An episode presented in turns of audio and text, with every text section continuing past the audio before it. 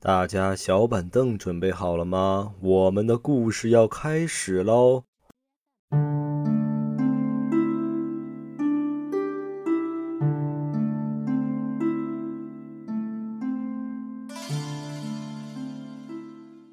！Hello，大家好，这里是黑鲨电台，我是小王，我是老妖，又到了我开始讲啊，咱听众投稿的诡异经历的时候了。真的是很不容易啊！老姚啊，拖着个疲惫的身躯，昨晚上硬是一晚上都没睡觉，今天也没补个觉，就拉着我来录节目了。他真的是太不容易。也也大话也不能说的这么绝对哈，主要是昨天晚上我刷知乎，然后刷到一个精神分裂症的一个帖子，我在底下越刷越起劲儿，越刷后背越发凉，就像听咱们电台鬼故事一样。给我吓得不行，然后我就通宵了，一直在看那个帖子，结果还发生了一个恐怖的小插曲。怎么了呢？就是差不多在凌晨四点钟左右，嗯，有一人啊突然加我的微信，就有一个新的好友提醒。说说实话，做恐怖主播这么多年。老是，就是我已经听了很多鬼故事了，在凌晨四点多突然有一个人加你，你还是心里要咯噔一下的，因为毕竟这个点大家都睡觉了。对对，一般都睡觉了，没有人像你这样还熬通宵的。对，但是我还是通过了，通过一问啊，果然是咱听友啊，我就问他，我说你凌晨四点多你不睡觉，你在这儿干嘛呢？他说，他说什么？他说听咱们电台吓得不行，吓得睡不着了，然后要跟我拉着跟我聊一聊第二十四期有一个。故事不知道大家有没有印象啊？就是说一对情侣在电影院里边，然后神秘消失了的这么一个事儿。哦，是那个女生突然消失了，是吧？啊，你有印象吗？对。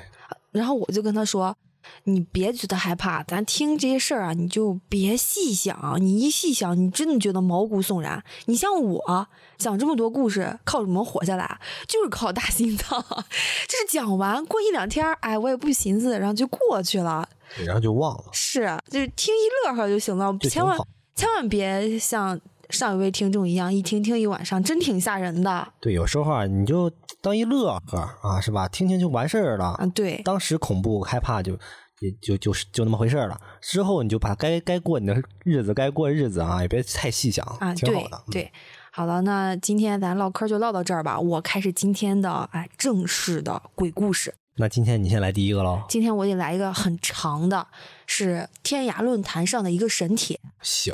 我最近找了非常多的这种神帖，我以前就从来没有看过这么多吓人的帖子。我一定要慢慢的、慢慢的就是在每一集都给大家分享一个 很吓人，不知道大家听过这个没有？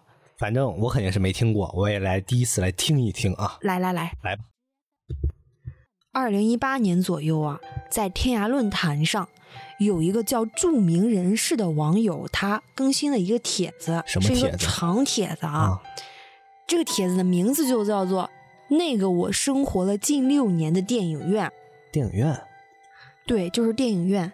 就这个著名人士说啊，他在小的时候是跟全家生活在这个电影院里的，而一系列恐怖的事就是伴随着他，竟然长达六年都是在这个电影院里面发生的。这是什么生活条件啊？在电影院里边生活？那我就给你解释一下，他们为什么一直生活在电影院里边啊？行。当时啊是九零年代，他当时读六年级，家里人呢都在农村生活。当时商量的是怎么回事呢？想去城里边买这个商品房小区。当时这个商品房小区啊，国家是有政策的，就你只要你农村人去买，嗯，就可以。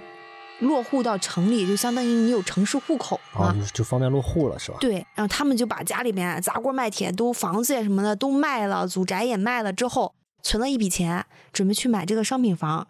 但很不幸的是，就在去买房的这个路上，一家人骑着个自行车，这个钱啊掉了，都掉了。对，全部都掉了。那所以一家人瞬间就从可能有祖宅有基地，在农村有房有地。一下子都卖了之后，啥也没有了，钱也没有了。对，没办法，就只能去他父亲工作的这个电影院里面住了。哦，这个电影院的前身啊是一个大礼堂，当时是五几年的时候，想吧，一般都是用那种土和稻草垒起来的那种墙，嗯，对，也不是很结实。对，有一天人们在里边开那个大会，就开会的时候，嗯，突然天空之间乌云密布，电闪雷鸣。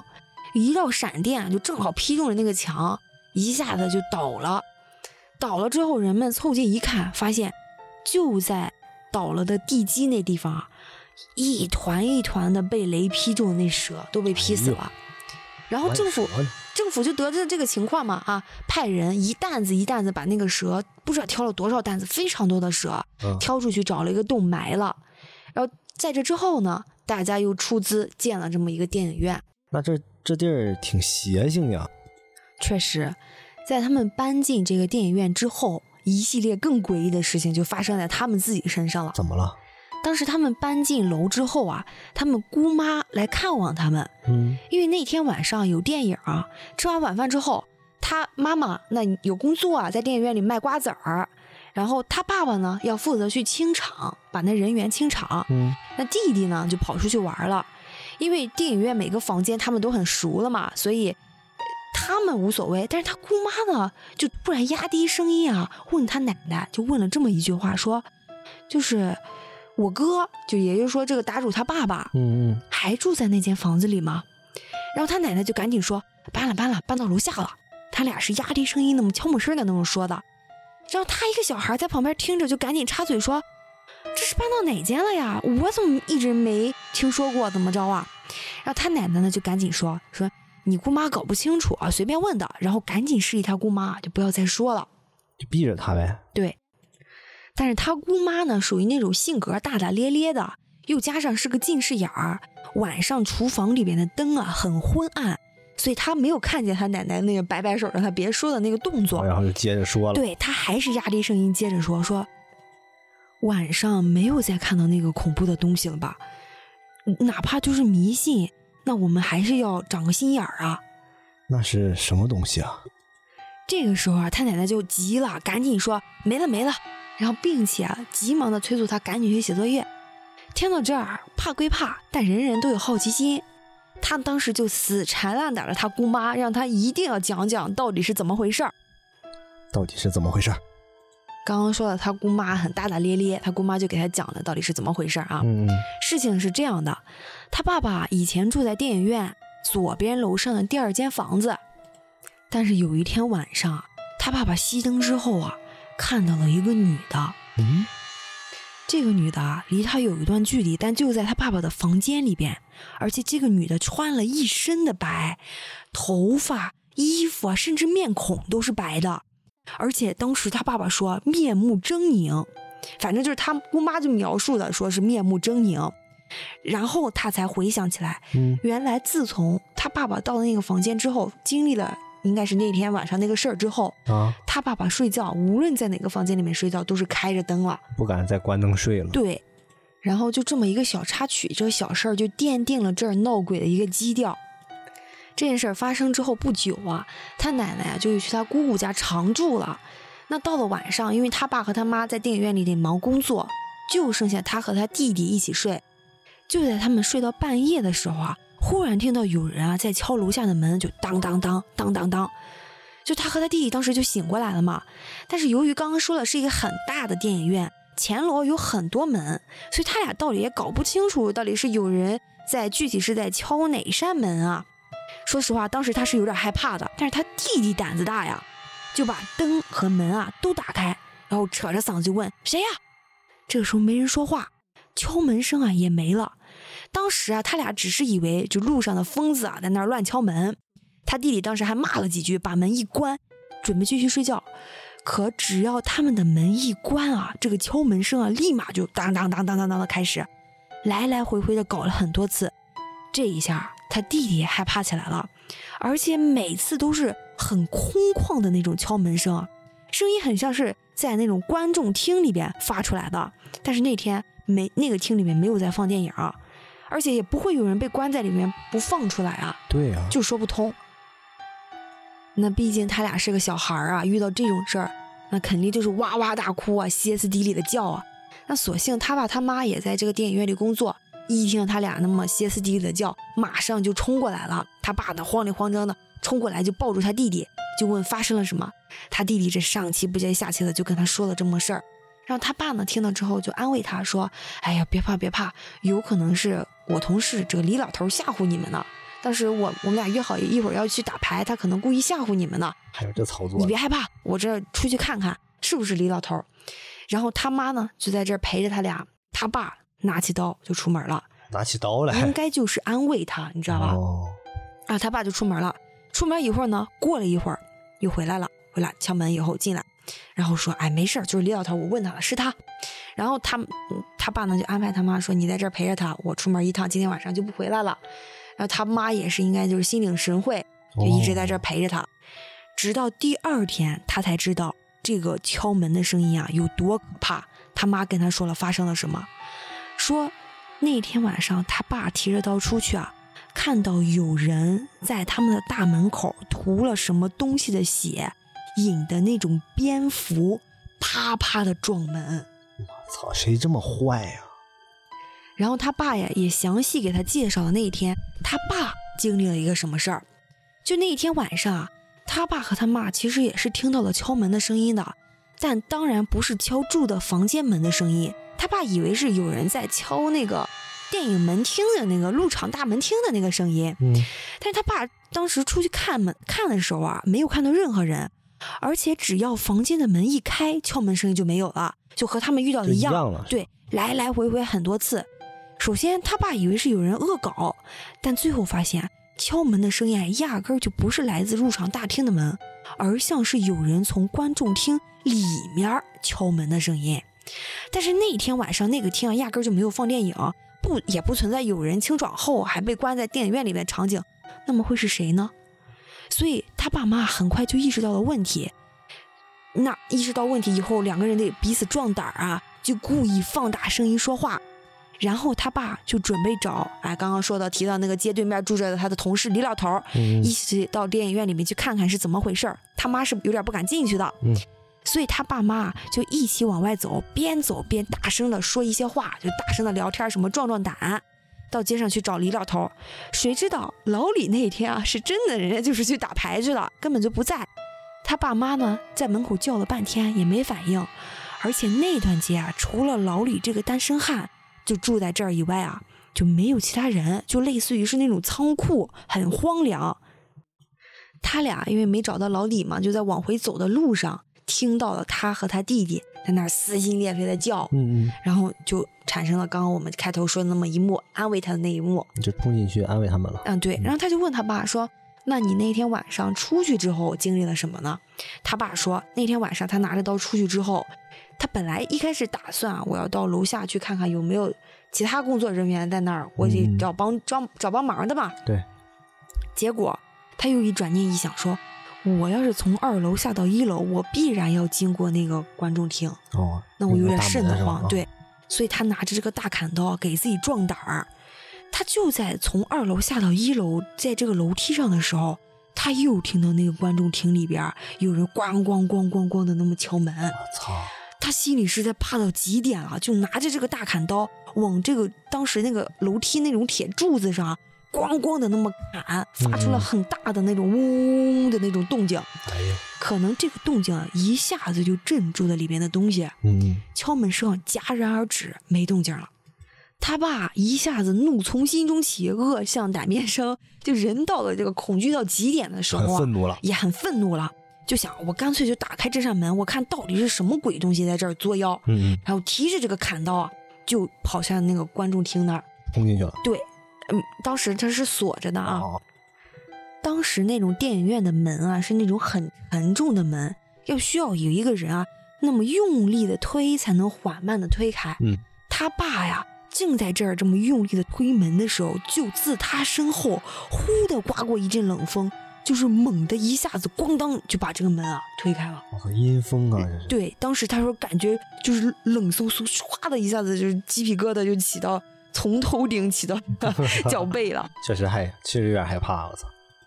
他爸呢就大声的嗯了一声，给自己壮胆，然后拿着那个大铁刀，咣的砍在的那个门上，发出咣的声音，给自己壮胆嘛。嗯。然后就开始抬头看，他就看到舞台上面站了个人。啊，还真有人！对，而且那个人好像也注意到了他爸，他爸呢就嗷的一声，提着刀，哎，就回到了他们的房间。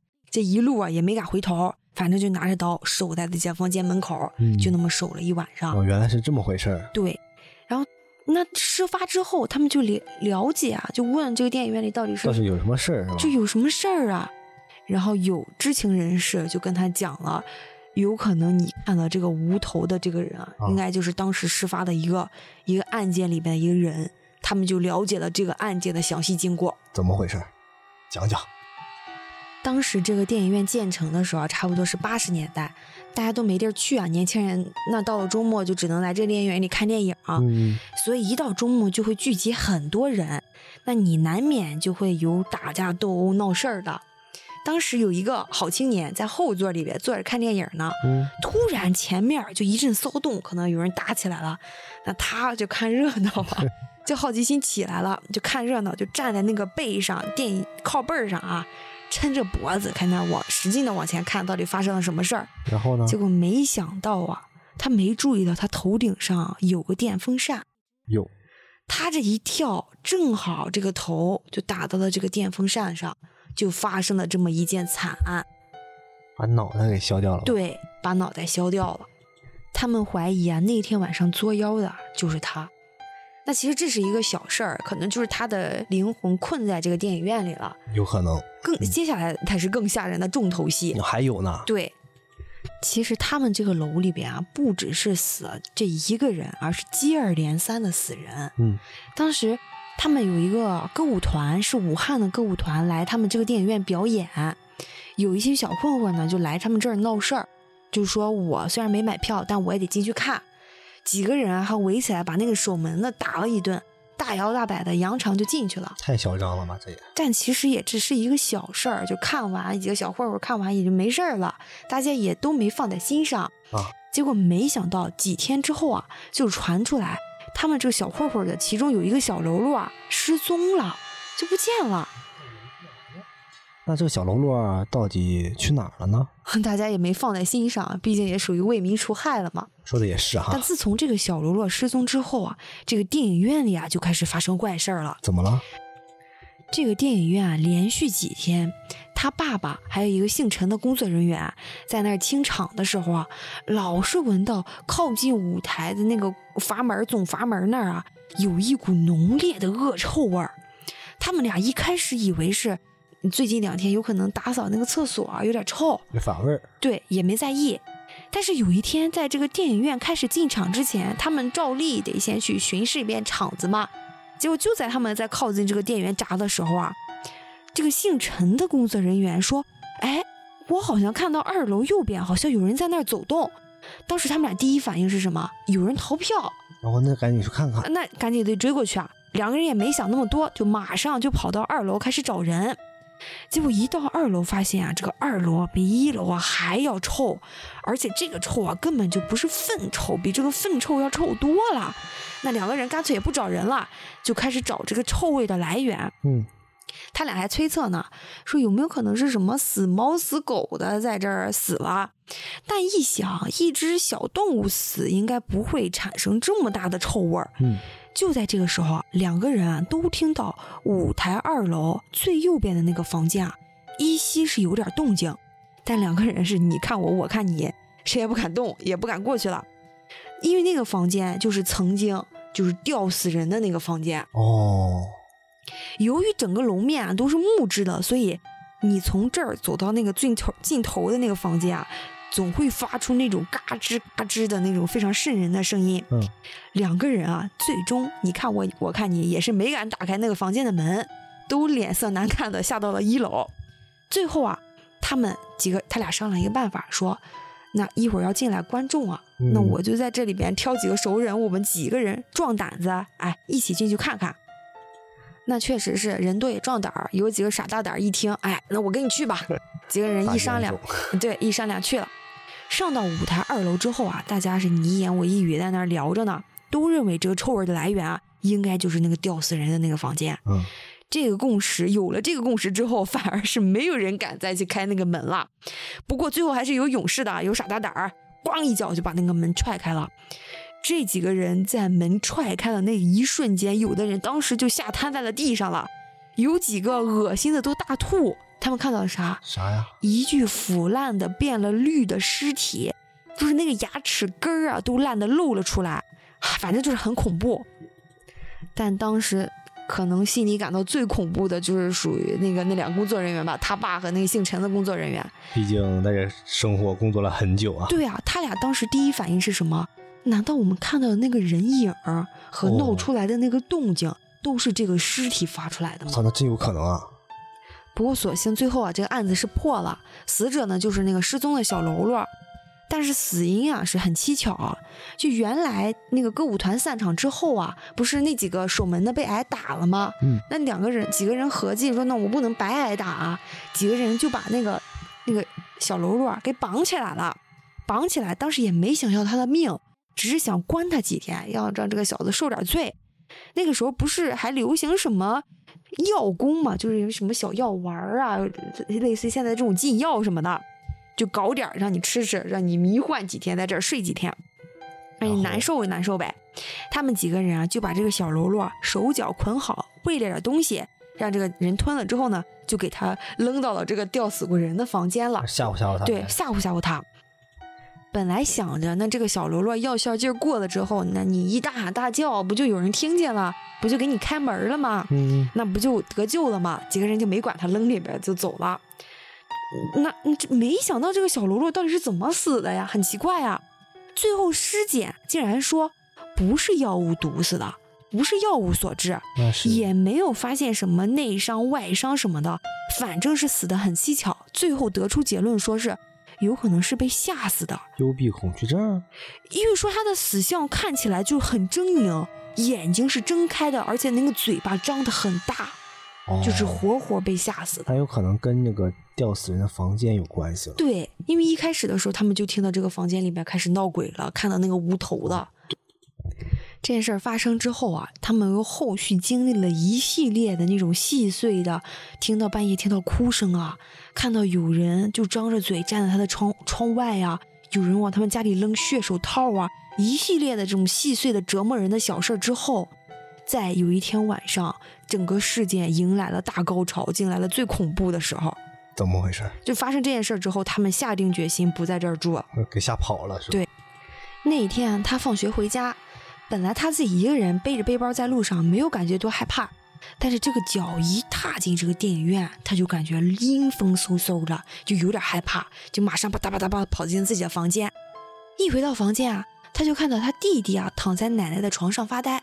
奶奶呢，就坐在他的旁边，在那儿看《新白娘子传奇》呢，电视声音也开的比较大。也不知道当时他是由于太害怕还是怎么着，他看到全家人的脸色都有点奇怪，尤其是他弟弟，眼睛明显的红肿，看样子肯定是哭过了。而且从他的眼神可以看出，他当时是非常的紧张和胆怯的。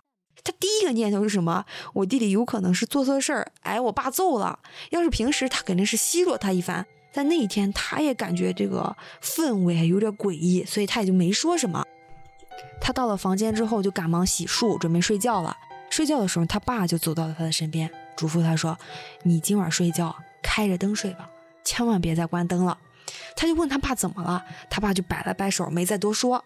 那他也是觉得有点害怕，那索性就开着灯睡呗。那正好有安全感，一夜啊也没发生什么事儿，直到第二天。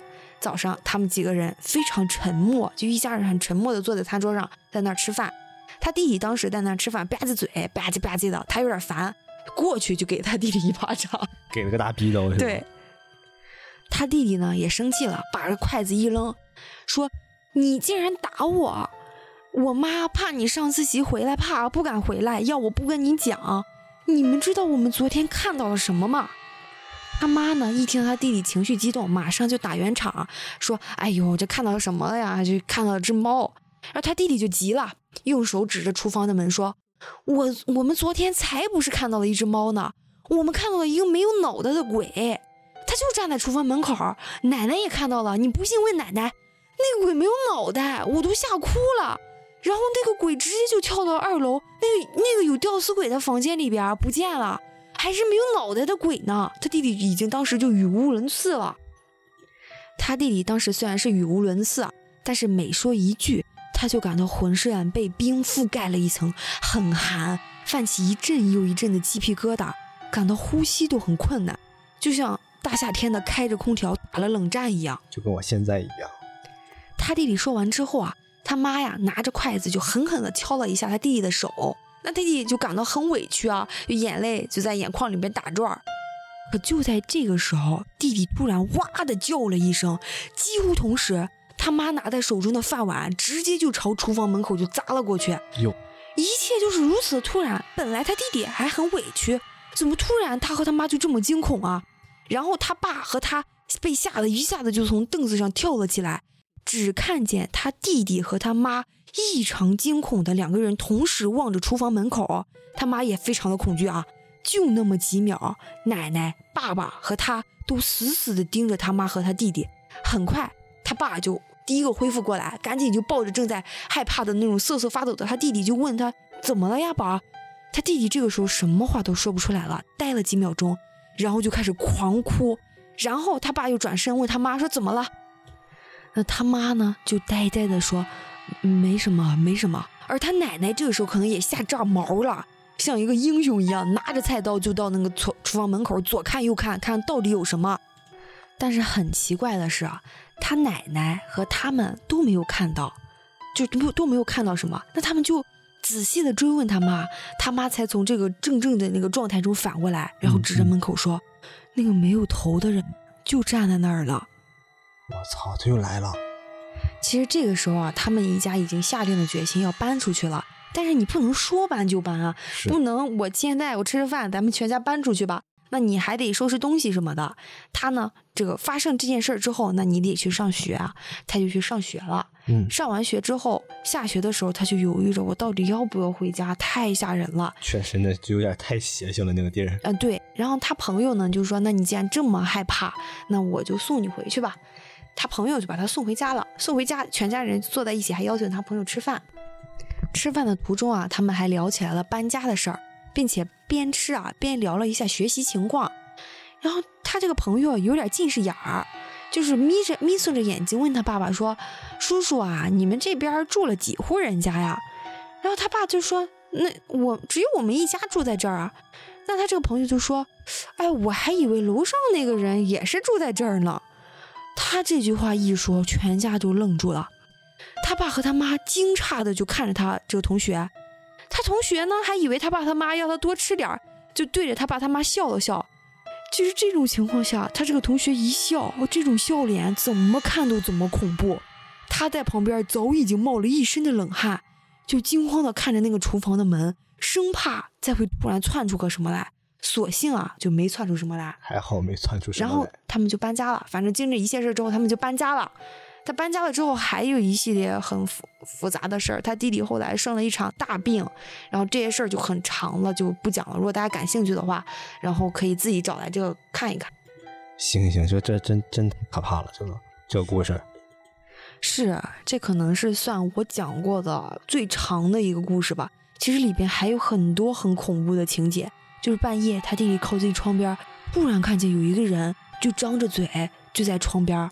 然后朝他扔了一个红色的血手套，反正就是很吓人。大家感兴趣可以一定要去看看这个原帖。我我现在他妈的鸡皮疙瘩还没消下去呢。对，我没想到我讲了三十分钟整整，对，二十多分钟了，这一个故事太精彩，很复杂，很复杂。毕竟人家经历了六年，虽然他没有看到，他全程都没有看到，但是他爸爸、他妈妈、他爷爷、他奶奶都经历了。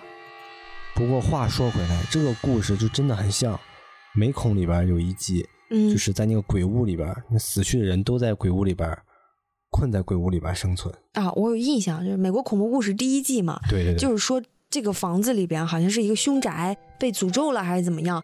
只要有人在这儿去世，他的灵魂就得不到安息，然后他会一直徘徊在这个房子里边。对，然后进来的人也会被他们就是折磨捉弄，很像很像，是不是就很像这个电影院？对，这个电影院应该就是具有某种磁场。在里面去世的人，他得不到安息，对，所以他就会一直在游荡，就一连好几个人是吧？对，还保持生前那个状态，基本上是。是，而且我觉得，呃，最可怕的是，我觉得最可怕的应该是那个被风扇斩了脑袋的那个在作祟，因为后续那个小混混就是被他活活吓死的。哦，对，有可能。然后后来就是他这家人包括他同学都都几次都看到那个没有脑袋那个人儿，是就他可能是这里边怨念最深的，没想到自己跳一下把脑袋削没。真倒霉呀、不过说起来哈，我觉得这个电风扇真的是小时候的一个童年阴影。嗯你像小学，我小学的时候，那时候那种空调还没普及，那个小学里边都是那种电风扇。嗯，嗯，看他在头顶上转悠，老害怕他哪天从上面掉下来。我记得我好像看过一个新闻，还是发生在我身边的，我记不得了。但是就是有这个新闻说，这个电风扇掉下来把把小孩儿就是头削没啊啦。没削没啊，就是划伤了、划破了。但哦确实有这个事儿，可能掉下来，它这个从上面掉下来，它这个速度没那么快，所以只能说给你划破了。但是你说你划到动脉什么的，也会要要人命的。哎，我怀疑这个，嗯，电风扇的事儿是咱们小孩共同拥有的一个童年的恐怖经历。是吧？你也害怕是吗？对我感觉我也害怕，就是你上课的时候，你就会在那儿幻想，这个风扇会不会突然掉下来把我脑袋削掉？对，就反正就是挺恐怖的一个事儿，总是会惦记着、看着它、关注着它。是，那我这个事儿就聊完了，你再聊一个呗。行，我再讲一个吧。这个事儿呢，其实是我从老幺那里窃取来的这么一个故事。嗯，本来呢是老幺要讲的，因为很吓人，他投的这故事都很吓人。对，是咱们群里的磊磊讲的啊。他之前也给我投了故事，但是他只投了一个，他就不给我投了，是不是都给你了？嗯，反正现在又是你讲了。哎，不好意思啊，磊哥，现在已经被我抢抢走了。他这个事儿呢，是当时他十几岁的时候，在村里边啊听老人闲聊的时候一起讲起的。因为非常的可怕，所以又记忆犹新，而且他还怕自己记错了，就跟几个朋友当时确认了一下，嗯，就把这个事情还原的比较就是完整一点儿。比较完整，比较真实了。对这个事情呢，发生在他四五岁的时候，大概是九六年。那时候村里边啊，每家每户都养猪，但是这个猪崽子啊，在这个村里边是没有的，就要去很远的地方，去外地去买猪仔回来。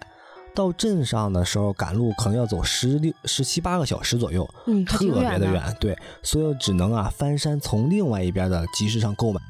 所以这个集市呢就没那么远了，但也没那么近，走山路啊可能也得走个八九个小时。哇，那也够远的。说实话，那时候可能也不是什么呃，就是正儿八经的路啊，就是别人走的多了踩出来的这么个路。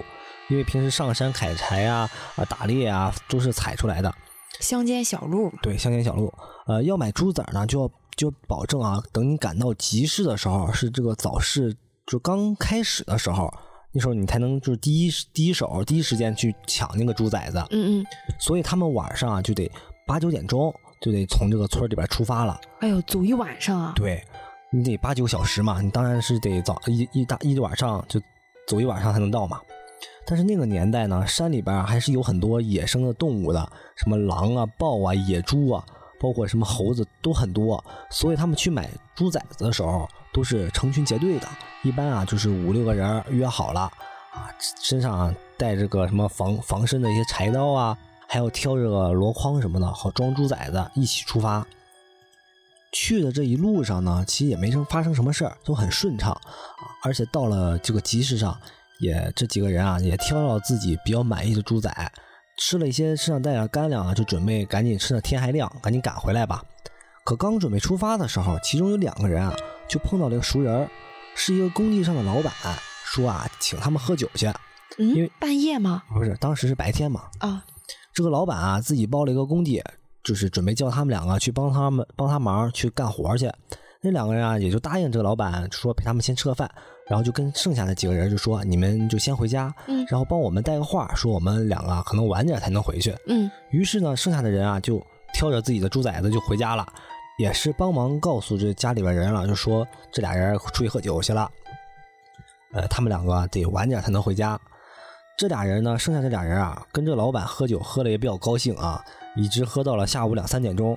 留下这两个人呢，分别就是翁叔和毛叔，他们是这么称呼的啊。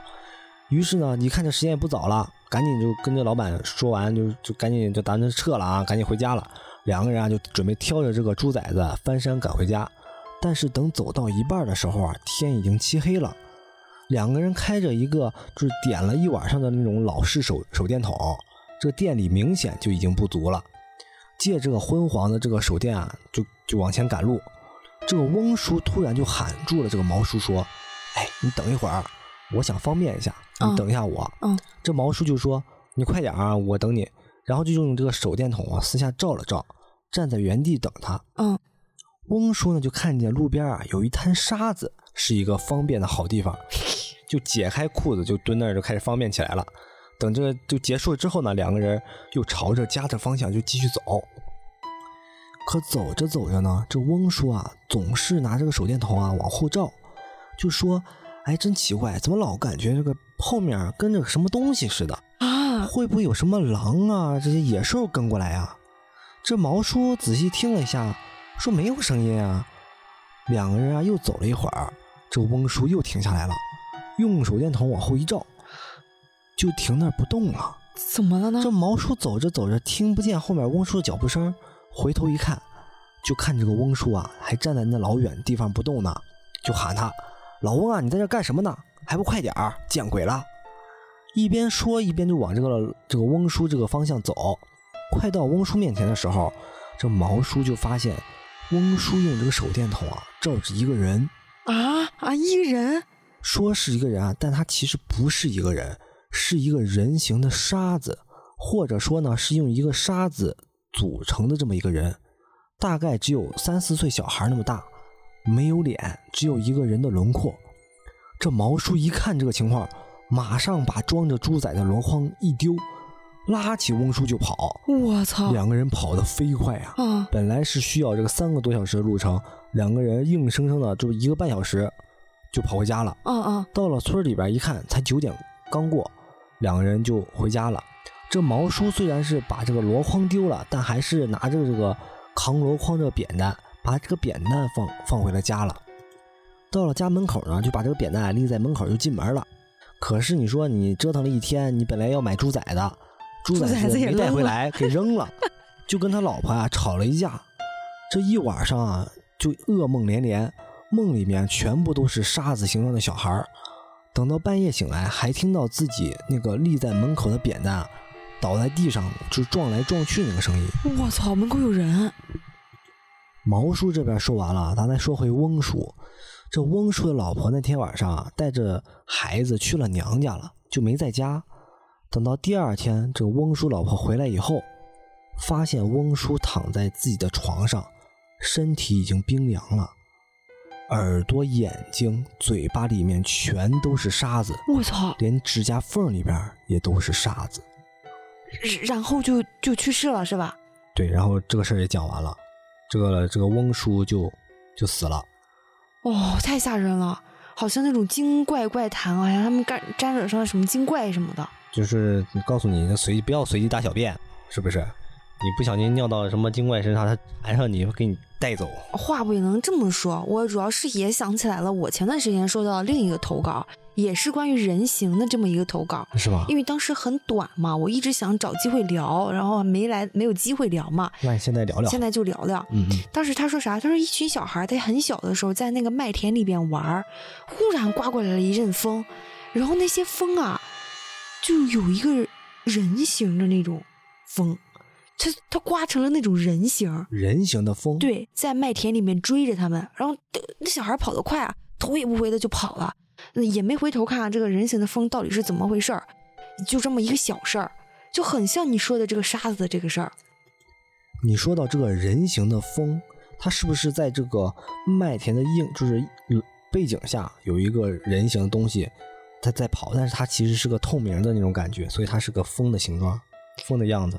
风你肯你是没见过吗？风是灰色的，伴着沙子，哦那种龙卷风那哦，那种风，是吧？对，我我当时感觉就像是就是类似这种透明的，就像是一个，你记得有个电影叫《透明人》，哦，不是不是，他他描述的那种风，应该就是麦田里面就刮起那种刮着那种沙子啊、树枝啊，黄黄的那种哦，那。种像那种沙尘暴卷起来，然后追着你跑那种。对，但是它是人形形的是吧？就我当时第一反应联想的就是，可能是有一种透明，穿着那种装置是吧？透明了以后，那得是小说中或者电影中的情节才会那么透明行吧？那我这个事儿讲完了，你再来一个。啊！我来一个后续吧。行，大家听过咱们精品的，肯定对这个有印象。我们当时聊到过，呃，微博上有一个博主叫荒野那个游侠啊，我记得这事儿。啊，当时咱们还说这个要持续关注。哎，对对对，就是这个事儿。嗯他当时是怎么回事呢？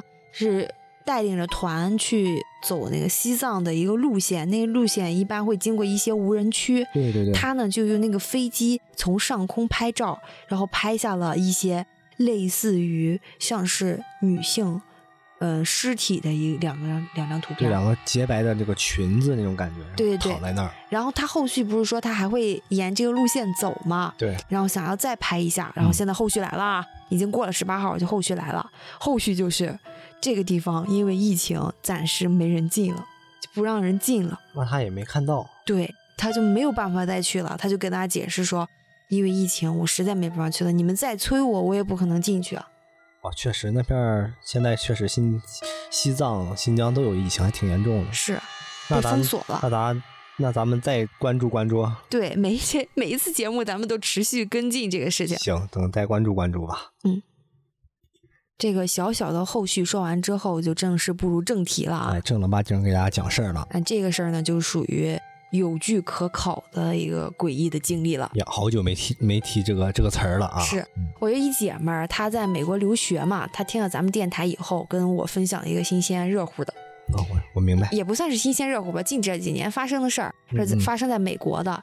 她说，当时是二零二零年发生的事儿，一下子就轰动了整个当时他们这个附近这个州的这些报纸。嗯嗯，怎么回事呢？二零二零年，在美国新墨西哥州的一处墓地上，就流传出来了这么一个，啊，属于监控照片吧。嗯，就为什么会有这个监控视频呢？是一户人家，他家就在这个墓地附近有一个房子，嗯，每天到了晚上都听到有人敲他的门，咣咣咣，或者是有人在他门口动东西。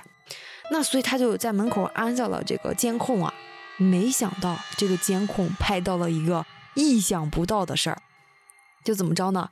这个监控拍到有一个小女孩儿，一个行动诡异的小女孩儿，半夜出现在了墓地附近，然后围着一个坟墓，在那儿左瞧瞧右看看，嗯，看完之后徘徊了一段时间，甚至还蹲下看了看，之后起身就离开了。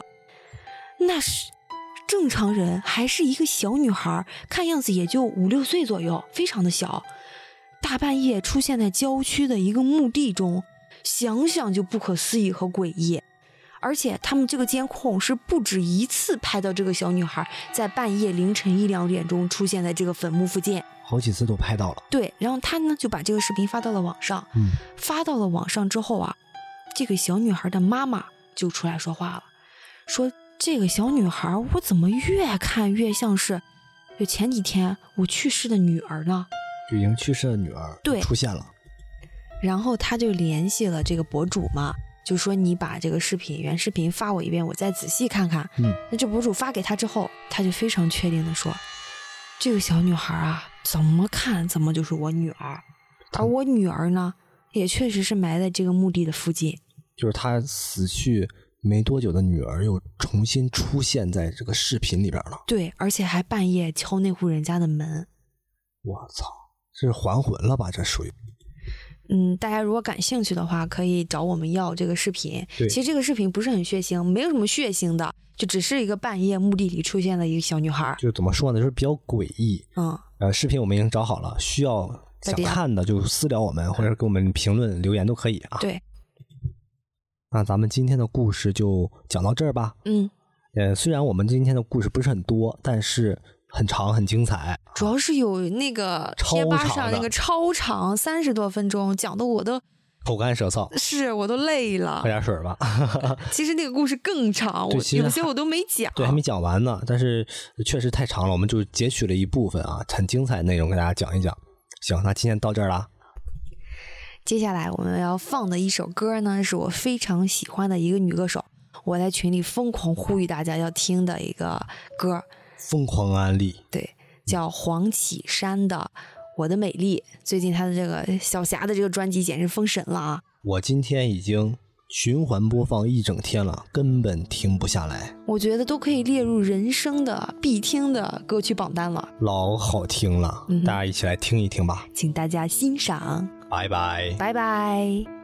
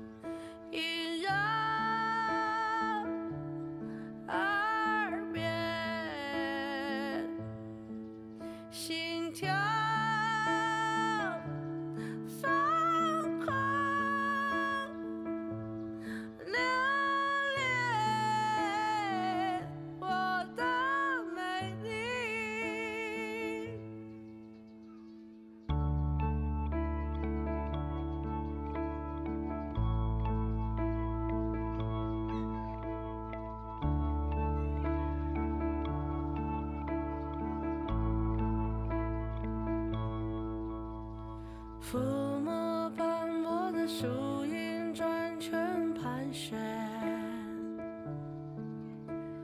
金色夕阳的呓语绕耳缠绵你看我看的这个世界